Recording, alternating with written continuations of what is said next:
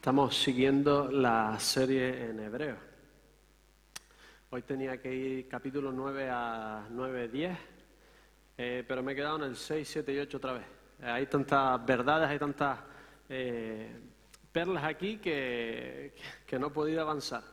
Eh, pero sobre todo porque me eran algunas cosas confusas. Nosotros de doctrina bautista creemos que la salvación no se pierde, que una vez que tienes a Dios dentro de ti, su espíritu, es imposible que Él se aleje de ti, es imposible que tú te puedas zafar de la mano de Dios. Ni lo alto ni lo profundo, ni ángeles ni principados, ni lo presente ni lo porvenir nos podrán separar del amor de Dios. Pero llegamos a un texto como este en el capítulo 6 Vamos a leer desde el 5.11. Hoy vamos a hacer exégesis del 6 y los viernes normalmente vamos haciendo exégesis, es decir, vamos casi palabra por palabra, versículo por versículo, eh, intentando entender qué es lo que el Señor nos pone en su palabra, porque cada palabra, cada, tiene, eh, cada frase, cada versículo tiene algo para nosotros, algo para las personas, es eterno. Aunque los domingos intentamos resumirlo un poco más, y, hacerlo de una forma un poco más general para captar las ideas y que podamos ir a casa después y estudiar los pasajes en sí. Pero hoy vamos a ir versículo, eh, casi palabra por palabra, versículo por versículo. Me voy a detener en algunas de ellas. Vamos a leerlo. Hebreos 5, a partir del 11, dice, acerca de esto tenemos mucho que decir, pero es difícil de explicar. Y a ver, es que es difícil. Por cuanto habéis hecho tardos para oír Debiendo ser ya maestros después de tanto tiempo, tenéis necesidad de que se os vuelva a enseñar cuáles son los primeros rudimentos en las palabras de Dios. Y habéis llegado a ser tales que tenéis necesidad de leche y no de alimentos sólidos. Y todo aquel que participa de la leche es inexperto en la palabra de justicia porque es niño. El alimento sólido es para los que han alcanzado madurez, para los que por el uso tienen los sentidos ejercitados en el discernimiento del bien y del mal. Por tanto, dejando ya los rudimentos de la doctrina de Cristo, vamos adelante a la perfección, no echando otra vez el fundamento del arrepentimiento de las obras muertas, de la fe en Dios, de la doctrina de bautismo, de la imposición de manos, de la resurrección de los muertos, del juicio eterno, y a esto haremos si Dios en verdad lo permite. Según estos versículos, si te quedas en la inmadurez, te quedas en la doctrina de Cristo y te dice que es eh, el arrepentimiento de obras muertas, arrepentirte, la fe en Dios, tener fe en Dios, la doctrina del bautismo, bautizarte, de la imposición de manos, es decir, seguramente estaría la interpretación de en Hechos, por ejemplo, imponen las manos para que reciba el Espíritu Santo y en Hechos mismos pone que el Espíritu Santo viene sin imponer las manos. O sea, había varias formas en las que el Señor eh, se, revelaba a las personas y entraba en su vida, de la imposición de manos, de la resurrección de los muertos y del juicio eterno. Y esto haremos si Dios lo permite. ¿Vale? Entonces, se supone que son personas que tienen que avanzar de esto. Versículo 4. Es imposible que los que una vez fueron iluminados, gustaron del Dios don celestial, fueron hechos partícipes del Espíritu Santo, y asimismo gustaron de la buena palabra de Dios y los poderes del mundo venidero, y recayeron, sean otra vez renovados para el arrepentimiento, crucificando de nuevo para sí al Hijo de Dios y exponiéndolo a burla. Entonces, ¿se pierde o no se pierde la salvación? Si lo cogemos como que se pierde, lo que nos está diciendo es que si no maduramos en la fe, podemos perder la salvación y no podremos volver a Cristo. Está clarito, ¿no? ¿Sí? Ha, habido muchos malos entendidos en la historia. Por ejemplo, uno eh, muy conocido es del italiano Giovanni Virginio, que en 1877 eh, estaba estudiando Marte y vio que en algunos sitios parecían lo que habían habido eh, océanos, otros parecían montañas y otros eran canales. En italiano canali, ¿nos suena? Y se refería a sitios donde el agua, seguramente en Marte, en algún momento en estado líquido, había pasado. Pero en inglés, la palabra canal Si quieres decir el canal de la Mancha, dices el channel. Pero si quieres decir el canal que tú construyes para hacer pasar agua, es canal. ¿Vale? Entonces empezaron, se creyeron que habían demostrado que en Marte habían canales construidos por marcianos. Entonces empezó toda la literatura de vida inteligente, de marcianos que iban a venir a nosotros a invadirnos por un malentendido de una palabra. No es el único, y pasa con la Biblia también. Si conoces a Miguel Ángelo, suena, nos suena a todos, el David todo lo conocemos, pero si os fijáis en el Moisés de Miguel Ángelo que tiene en la cabeza además de pelo. Me gustaría a mí tener un poco de pelo, pero además de pelo, esto no me gustaría tenerlo. ¿Lo sabe alguno? Cuerno. ¿Por qué tiene cuerno? Porque Miguel Ángel leyó la traducción latina de San Jerónimo en el que ponía, traducía el verbo hebreo karan, que puede significar cuerno, pero también puede significar tener un, algo de gran brillo. Moisés bajó del monte con cuernos, en vez de, de con un gran brillo. Y por eso en la historia hay muchas pinturas en las que a los judíos se les pone cuernos, por un malentendido de una palabra. ¿Qué quiero decir yo con esto? Que sinceramente hay un malentendido aquí y que lo hemos interpretado mal y que creo que Reina Valera no lo cogió del todo bien. Conocéis los idiomas. Cuando traduces, no traduces todo literalmente, sino tienes que interpretarlo para que tenga el mismo sentido. Por eso la mayoría de nuestra Biblia muchas veces es correcto en el que no utilice palabras literales, sino utilice frases que te digan el sentido. Pero en esta ocasión creo que hay una equivocación, en el sentido de que Cristo no se refería a versículo 6.1, por tanto dejando los rudimentos de la doctrina de Cristo, no se refería a Jesucristo como la doctrina de Jesucristo del cristianismo, sino se refería a los rudimentos de la doctrina de Cristo como Mesías. Cristo es la traducción de la palabra Mesías ungido. Es decir, tenéis que dejar de qué habla todo el Nuevo Testamento. Del Mesías, ¿no? Dice que todo el Nuevo Testamento atestigua del Mesías. Tenéis que dejar los rudimentos, tenéis que dejar el pacto del Antiguo Testamento. ¿Creéis que me estoy Mira, vamos a leerlo. Dice, versículo 6, no echando otra vez los fundamentos del arrepentimiento de obras muertas, que es lo que decían todos los profetas, arrepentidos. Jonás, arrepentido. Juan el Bautista, arrepentido. De la fe en Dios, esta fe inicial que tienes en Dios. De la doctrina de bautismo.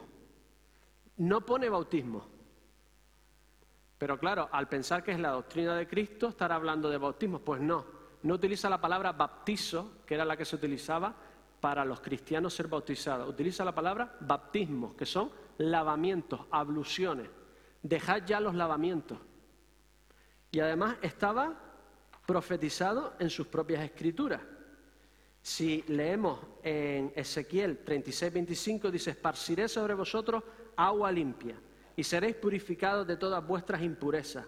Pondré dentro de vosotros mi espíritu, quitaré de vosotros el corazón de piedra y os daré un corazón de carne. Llegará un punto que pondré mi espíritu en vosotros y no necesitaréis más lavamiento, ya estaréis lavados. Dejaros ya de lavamiento. De la imposición de mano. ¿No está hablando de la imposición de mano de los apóstoles? Pues no, Levítico 1.4, por ejemplo, en varios eh, eh, sitios en Levítico nos lo dice iban al sacrificio y no podías traer el sacrificio e irte. Ya yo hice mi parte. Tenías que poner la mano en el sacrificio, tenías que imponer tu mano. Se tenía que imponer la mano para tú ser partícipe de esa acción de sustitución de tu pecado por la inocencia de ese animal.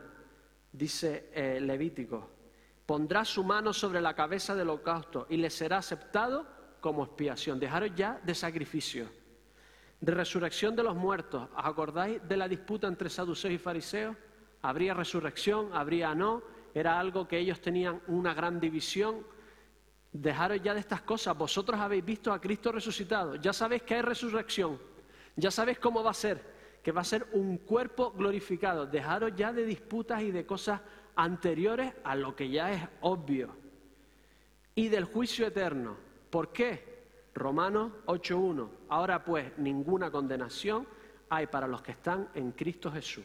Los que andan conforme a la carne, los que no andan conforme a la carne, sino conforme al Espíritu. Dejaros ya de cosas de estas porque ya sabéis la verdad. Es lo que está diciendo el texto. Por lo tanto, no está diciendo que aquellos que han disfrutado del cristianismo y ya son cristianos puedan perderla, sino que aquellos que quieren volver al judaísmo, si vuelven no han entendido nada. Seguimos leyendo. Dice, es imposible, imposible, que una vez los que fueron iluminados, iluminados porque se les habló de Cristo, por eso estaban en la iglesia, fueron iluminados por la palabra. La luz vino al mundo y fueron iluminados, pero mucho del mundo, ¿qué pasó? No lo conocieron. Ser iluminado no es sinónimo inmediato de creer en Jesucristo y tener al Espíritu. Gustaron del don celestial. Segunda de Corintios nos dice que el don celestial es Jesucristo. Incluso algunos habrían visto a Jesús resucitado, habrían escuchado de, de personas que lo vieron. Dicen en Hebreos que habían visto milagros. Fueron asimismo partícipes del Espíritu Santo. Todos los que son partícipes del Espíritu Santo tienen al Espíritu Santo. ¿Os acordáis de Judas? ¿Echó fuera demonios? Sí. Fue parte del ministerio del Espíritu Santo, pero seguramente no tenía el Espíritu Santo en sí. Mateo 7, 21 al 23. No todo el que me dice Señor, Señor entrará en el reino de los cielos, sino que hace el que hace la voluntad de mi Padre que está en los cielos. Muchos me dirán, muchos me dirán en aquel día, Señor, Señor, ¿no profetizamos en tu nombre? Y en tu nombre echamos fuera demonios. Y en tu nombre hicimos muchos milagros. Entonces les declararé, nunca os conocí, apartados de mí, hacedores de maldad. Dios te puede utilizar para hacer su obra sin que seas de Él. ¿Puede Él hacerlo o no? Por lo tanto, gustaron incluso de milagros y todo, pero no habían dado el último paso. Asimismo gustaron de la buena palabra de Dios, se les predicó. Pero gustar no es lo mismo que comer.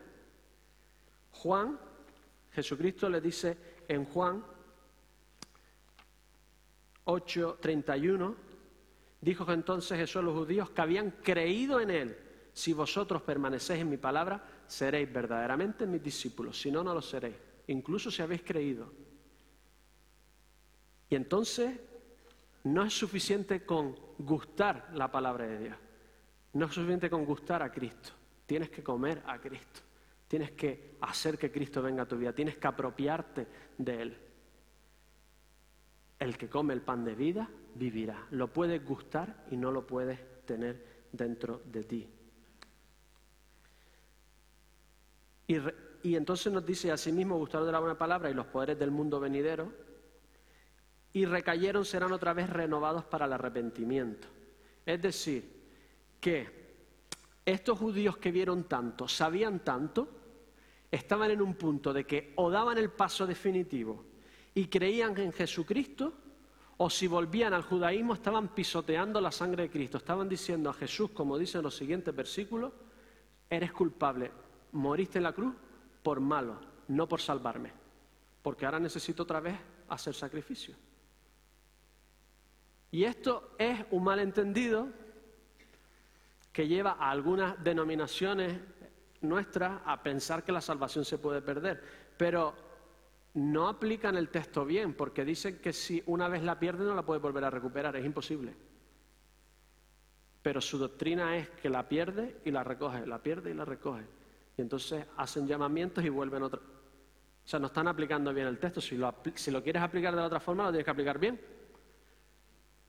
Pero es una advertencia para todos, porque el siguiente versículo dice, la tierra que bebe la lluvia que muchas veces cae sobre ella y produce hierba pedregosa, aquellos por los cuales es labrada, recibe bendición de Dios, pero la que produce espinos y abrojos es reprobada, está próxima a ser maldecida y su fin el ser quemada.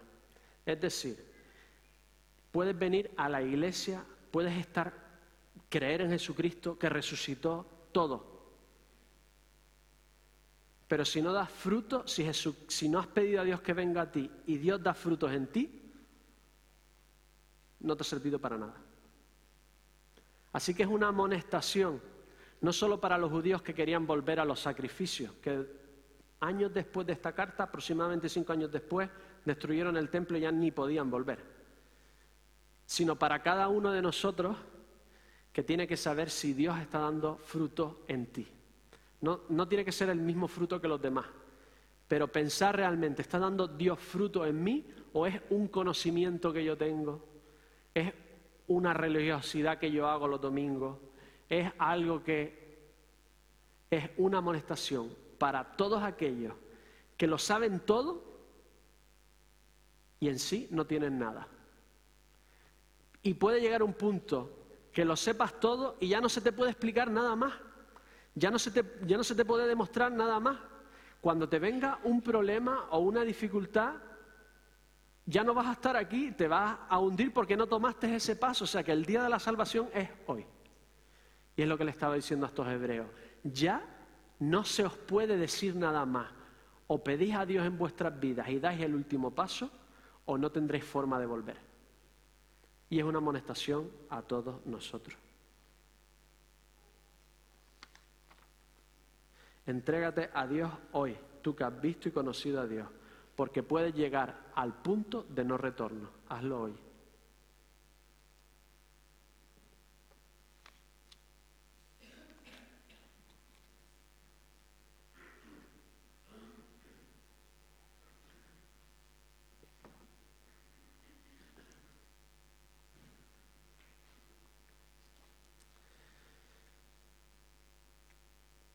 Segundo punto versículo 6, 20 al 7, vamos a leerlo hasta el... Vamos a leer hasta el 3, 6, 20. Dice, donde Jesús entró por todos nosotros como precursor, hecho sumo sacerdote para siempre, según el orden de Melquisedec. Este Melquisedec, rey de Salem, sacerdote del Dios Altísimo, salió a recibir a Abraham que volvía de la derrota de los reyes y lo bendijo. A él asimismo dio Abraham los diezmos de todo. Melquisedec significa primeramente rey de justicia y también rey de Salem. Era el rey de Jerusalén dos mil años antes de Cristo. Esto es rey de paz porque Salem significa paz. Nada se sabe de su padre, ni de su madre, ni de sus antepasados, ni tampoco del principio y fin de vida.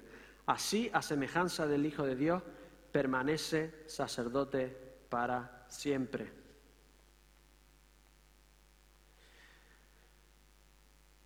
El abuelito que ya está en la cama, en el hospital, ya con más ganas de irse con el Señor que otra cosa. Un chiste muy antiguo. Voy a contar un chiste un poco antiguo. Ya está con ganas de irse con el Señor y da la casualidad que ya a punto de irse cumple años. Vienen los nietos y empiezan a cantar eh, feliz, feliz en tu día. Amiguito, que Dios te bendiga. Que sea la palabra en tu día. Na, na, na, na, na, na. No. Vale, sí. Lo más importante de la canción, ¿qué era? Lo que no se dijo. ¿No? Era lo más importante una discusión con una persona de tu familia llega Navidad y ¿qué hacéis en Navidad? Hablar de todos menos de... Porque lo más importante es lo que no se dice. Lucas habla de la mujer sirio-fenicia. No, ¿sí? No, de la mujer con flujos de sangre. ¿Era sirio-fenicia? ¿Sí o no? Me estoy confundiendo. Flujo de sangre. Y todos los evangelios, menos Lucas, dice que se había gastado todos los médicos. Cortesía profesional. A veces hay cosas muy importantes que no se dicen. Y todos los judíos estaban pensando, ¿quién será Melquisedec? Que en Génesis, que todo el que es importante tiene genealogía, se sabe de dónde viene, no se dice nada.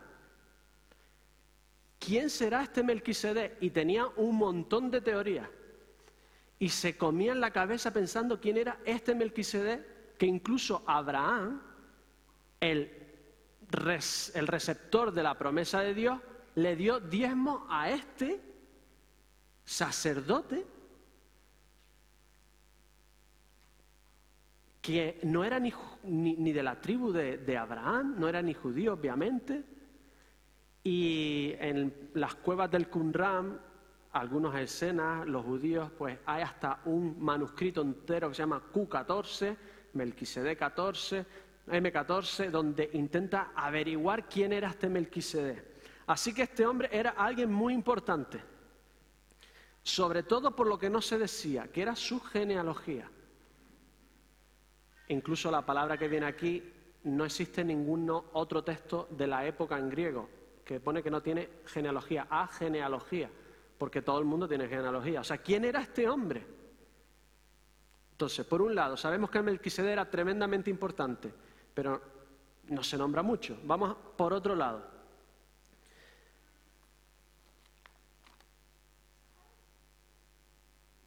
Si yo te digo, hay un duende en mi casa. ¿Te lo crees? No te lo crees. Y tú me dices, bueno, eh, vale, ¿por qué no me lo demuestra? No, es que si le digo que venga, se esconde. ¿Vale? ¿Y por qué no lo pones una cámara y lo grabas? Dice, es que, ¿sabes lo que pasa? Es que además de ser invisible a los humanos, es invisible a las cámaras incluso infrarrojas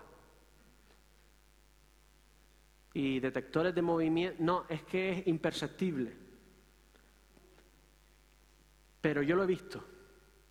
Da igual lo que tú le digas, que si alguien se quiere creer algo, se lo cree. Y da igual lo que tú le digas, que se lo va a creer.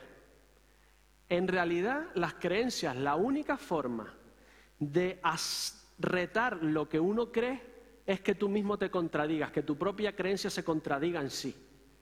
Y le dice, si es imperceptible a los humanos y todo esto, el duende, ¿cómo lo has visto tú? Dices tú. Entonces, reta sus propias creencias. Y es lo que está haciendo Hebreos todo el rato. Hebreo lo que le está diciendo a los judíos es, vuestras propias escrituras dicen que el pacto que estáis haciendo, todas las regulaciones que estáis haciendo, todo el pacto que hizo Dios con vosotros, tiene fecha de caducidad. Y lo pone ahí mismo. Porque Ezequiel nos decía que Dios establecerá un nuevo pacto. Si establece uno nuevo es que el anterior era imperfecto, era caduco. Le estaba diciendo el autor de Hebreos, mira, el Antiguo Testamento es como la diálisis, te va a servir durante un tiempo, pero te haces la diálisis y se te va a ensuciar la sangre otra vez, necesitas ir otra vez, necesitas otro sacrificio y otro sacrificio y otro sacrificio. Es solo un parche, un buen parche, pero un parche hasta que te llegue el trasplante de riñón. Ezequiel le llama darte un nuevo corazón. Es decir, todo lo que habéis hecho hasta ahora sirvió por un tiempo para simbolizar lo que iba a venir. Todos los sacrificios que habéis hecho sirvió para simbolizar que vendría un sacrificio perfecto, último y definitivo, que era Cristo. ¿Para qué volvéis atrás si vuestras propias escrituras os dicen que es caduco? Vuestras propias escrituras os dicen que había un sacerdote mayor que los sacerdotes que tenéis descendientes de Leví y de la familia de Aarón, que es Melquisedec. Y Jesucristo en la cruz no murió como un asesino, murió como sacrificio y como sacerdote de un mejor pacto que el que vosotros tenéis. Y lo pone vuestras escrituras. Era una forma de decirles a ellos mismos que estaba en sus escrituras, que sus propias escrituras demostraban que había un orden superior. Y no podían añadir Jesucristo a su religión, tenían que sustituirlo, porque Jesucristo ya lo había cumplido absolutamente todo. Abraham era dos mil años antes que Jesús. David mil años antes que Jesús. Y David en el Salmo Mesiánico 110, en el que más se nombra en el Nuevo Testamento, dice que ese Mesías, versículo 4, sería sacerdote para siempre según el orden de Melquisedec. Es decir, vuestras propias escrituras profetizan que vendrá uno que será sacerdote según el orden de Melquisedec. Pero espera un momentito. Melquisedec significa rey. ¿Podía Saúl sacrificar? ¿Os acordáis, de la, ¿Os acordáis de la historia de Saúl? Cuando sacrificó, ¿qué le pasó? Perdió el reino porque intentó sustituir al sacerdote. En el pacto del Antiguo Testamento no podía ser sacerdote y rey. ¿Cómo puede ser Melquisedec? ¿Cómo puede ser Jesucristo rey y sacerdote? Pues mira, lo pone vuestras propias escrituras. Zacarías 6:13. Él edificará el templo del Señor, tendrá gloria, se sentará y dominará en su trono, y el sacerdote se sentará a su lado y entre ambos habrá concordia y paz. Habrá un momento en el que sacerdocio y rey podrán ir de la mano, podrán ir juntos, podrán incluso ser la misma persona. Les decían, hay un rey, que es Jesucristo, que significa rey de justicia, que os traerá paz. Y esta es la conclusión para todos nosotros. Este rey sacerdote es el único que te puede traer paz con Dios, que te puede, este rey de justicia es el único que puede intermediar entre tú y Dios para reconciliarte con Él, porque si no, nunca hallarás paz en tu vida. Me repito, Jesús es el único mediador entre tú y Dios que hasta que Él no traiga justicia con su propia vida a Dios y se muestre Él como la justicia de Dios en tu sustitución, no habrá paz en tu vida. Puedes intentarlo de cualquier forma y de cualquier manera. Puedes intentar cualquier disciplina, Puedes intentar mejorar cualquier cosa de tu vida. Hasta que Jesucristo no actúe y te haga justo delante de Dios, jamás tendrás paz en tu vida. Te lo aseguro. Jesucristo es el sacerdote rey definitivo. Y todos nosotros eso de rey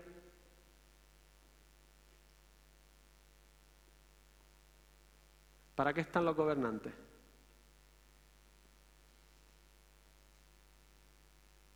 Para robar, no.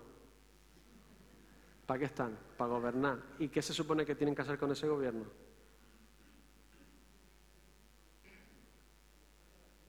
Ah, ah. Lo mejor para el pueblo. Están ahí para hacer la vida, nuestra vida, de la mejor forma posible. ¿No quieres un rey así? que ha muerto por ti? ¿No quieres un gobernante de tu vida así? ¿No quieres eso para tu vida? El fin de las religiones, mi último punto, capítulo 8. Vamos al capítulo 8. Y les sigue demostrando que sus propias escrituras hablan de Jesucristo y del nuevo pacto. Si aquel primer pacto hubiera sido sin defecto, ciertamente nos habría procurado el lugar para el segundo.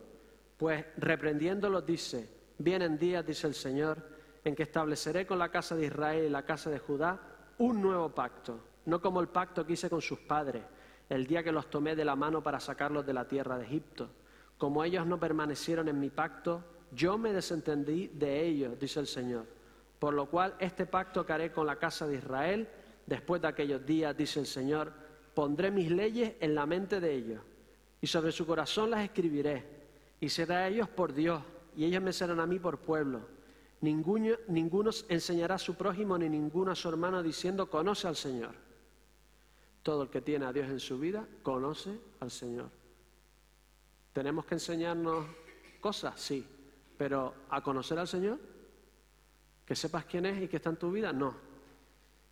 Porque será propicio, porque seré propicio, no, eh, conoce al Señor porque todos me conocerán, desde el menor hasta el mayor de ellos, porque seré propicio a sus injusticias y nunca más me acordaré de sus pecados ni de sus maldades. Al decir nuevo pacto ha dado por viejo al primero, lo que se da por viejo y se envejece está próximo a desaparecer.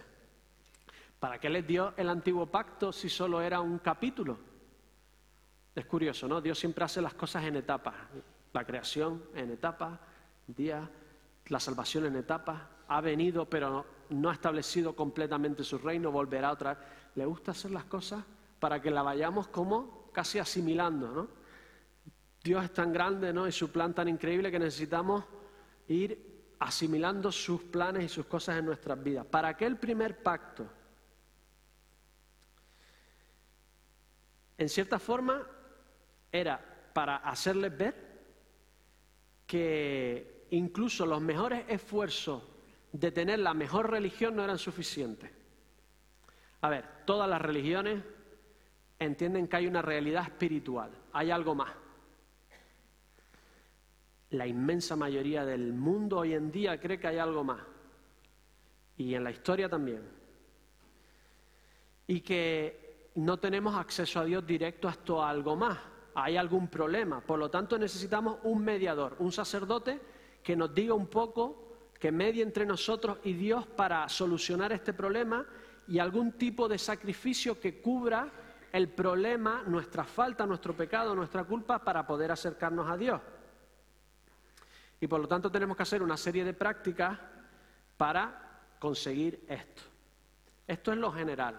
Después hay religiones peores, ¿no? Que intentan lo que intentan sacrificar a Dios para manipular a Dios. Yo te hago esto y tú me das esto. Yo voy a la iglesia y tú me tienes que dar un buen trabajo. No me das un buen trabajo, tú no has cumplido tu parte del pacto, Dios. Eres un desastre, no te quiero más. Intentas manipular a Dios, ¿no? Estas no. Otras, por ejemplo, para conseguir perpetuar los privilegios de algunos. Por ejemplo, eh, castas, diferentes castas, ¿no? Como en esta vida estás pagando los pecados de la otra, si estás en una casta inferior para servirme, es porque eres malo. Encima de que me sirves y te humillo, es porque te lo mereces. Y hay otras mejores. ¿Os acordáis de Caín y Abel? Si vas a Génesis, Génesis, vamos a Génesis 3, 4, perdón. Fue Abel, pastor de ovejas, y Caín, labrador de tierra. Versículo 3. Pasado un tiempo, Caín trajo del fruto de la tierra una ofrenda al Señor.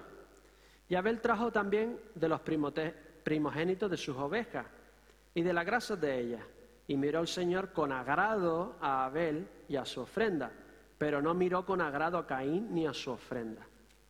Es decir, lo que le fastidió a Caín es que Dios no lo mirara con agrado. ¿Qué estaban teniendo, queriendo hacer Caín y Abel? Relacionarse con Dios. Y en las mejores relaciones, los dos dan. Si tienes un amigo y nunca te llama, tú lo invitas y nunca te invita, tú hablas con él y él no te cuenta nada y tú le cuentas, ¿eso es una buena relación? Más parásito que amigo, ¿no? Y si es una mujer, hombre, matrimonio, compañero de piso, más o menos lo mismo, ¿no? Tú haces todo, lo intentas todo y el otro cree que, que está ahí para ser servido. Esa relación no... Caín y Abel, en cierta forma, querían dar algo a Dios, ¿no? Serle de agrado que hubiese dos partes. Y en cierta forma es la mejor forma de religión que pueda haber. Tú intentar hacer algo para ponerte en una disposición adecuada o hacer algo para poderte relacionar y dar las gracias al Dios que te lo ha dado todo y te ha proveído, provisto de todo y tú devuelves algo. Es la mejor forma de religión que pueda haber. En cierta forma, la de Caín y Abel en este ejemplo, o la de Caín por lo menos. Pero ¿Realmente podemos hacer algo, algún tipo de meditación, algún tipo de sacrificio, alguna cosa buena que nos limpie completamente y nos ponga en una disposición de poder tener una relación con el Dios santo, limpio, apartado del pecado, que todas sus motivaciones y pensamientos son buenos? Entonces Dios le da el pacto y le dice, mira, tenéis que hacer esto. Si vosotros hacéis esto, vosotros cumplís vuestra parte, yo cumplo la mía. Pero claro, muy pronto se dieron cuenta de que era imposible cumplir el pacto. Ama a tu prójimo como a ti mismo. Ríete, ¿no? Ama a Dios con todo tu corazón y con toda tu alma. no podemos cumplir, no codiciarás. Por mucho que lo intentaran, Dios le dijo, mira, queréis tener una relación conmigo, haced todo esto y os daréis cuenta que es imposible que ninguno de nosotros pueda llegar a Dios por sí mismo. Y cuando ya están completamente convencidos, llega y les dice, mira, tengo un mejor pacto, un mejor trato. Para relacionarte conmigo, ¿sabes qué? Me voy a ser uno de vosotros. Me voy a ser humano. Y voy a apagar todos tus pecados. Voy a hacer todo lo que tú no pudiste hacer. Voy a morir por ti en la cruz para que tengas una relación eterna conmigo. ¿Te gusta el trato o no? Y lo curioso es que solo tenemos que decir sí para entrar en ese pacto. Y lo más curioso es que muchos de nosotros durante mucho tiempo preferimos intentar ganarnos el cielo a nosotros mismos. Preferimos nuestros propios pecados, nuestras propias maldades, porque sabíamos que si recibíamos a Dios nos iba a quitar esas cosas de nuestras vidas. O nos iba a hacer sentir mal cuando las hiciéramos. Y el nuevo pacto es un pacto en el que Él lo hace todo y tú solo dices, sí, Cristo, te quiero en mi vida. Termino con una ilustración de Dick Lucas. Imagina un eh, romano en la época, años después de la resurrección de Jesús, pocos años, y hablando con un cristiano, y le dice, hey, cristiano, ¿qué tal? Me he enterado eh, que habéis fundado una nueva religión, qué interesante. Eh, ¿Me puedes decir quién es tu sacerdote? Y el cristiano que responde, Cristo. Ah, sí, sí, es verdad, he oído hablar de él, he oído hablar de él. Oye, ¿y, y cuál es vuestro sacrificio? ¿Qué sacrificáis? ¿Qué se sacrificó? ¿El cristiano qué responde? Cristo. ¿Y vuestro templo? Vuestro templo espiritual es Cristo. ¿Y vuestro Dios? Cristo. Este es el fin absoluto de las religiones, donde no hay que hacer algo para llegar a Dios, sino que Dios vino a esta tierra para buscarnos a nosotros. Creíamos que lo buscábamos y Él nos ha buscado a nosotros. Este es el fin absoluto de la religión. Acepta hoy a Cristo. Oremos.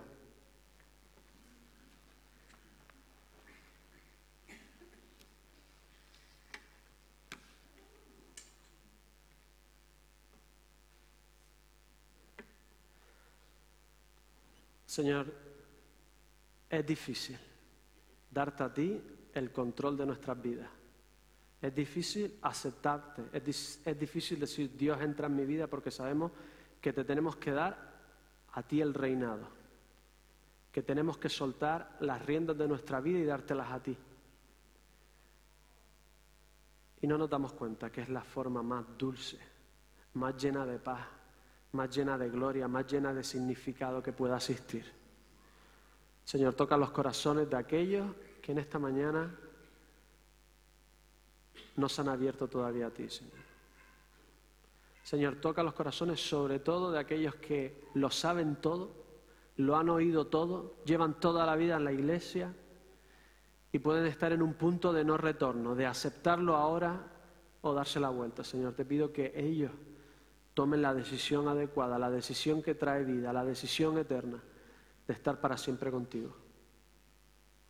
Te pido en esta mañana, Señor, que sea un día de salvación y te doy gracias por terminar, Señor, con todos nuestros esfuerzos de acercarnos a ti y venir no solo a nuestra tierra, sino querer venir incluso a nuestras vidas y querer vivir en nuestros corazones, Señor.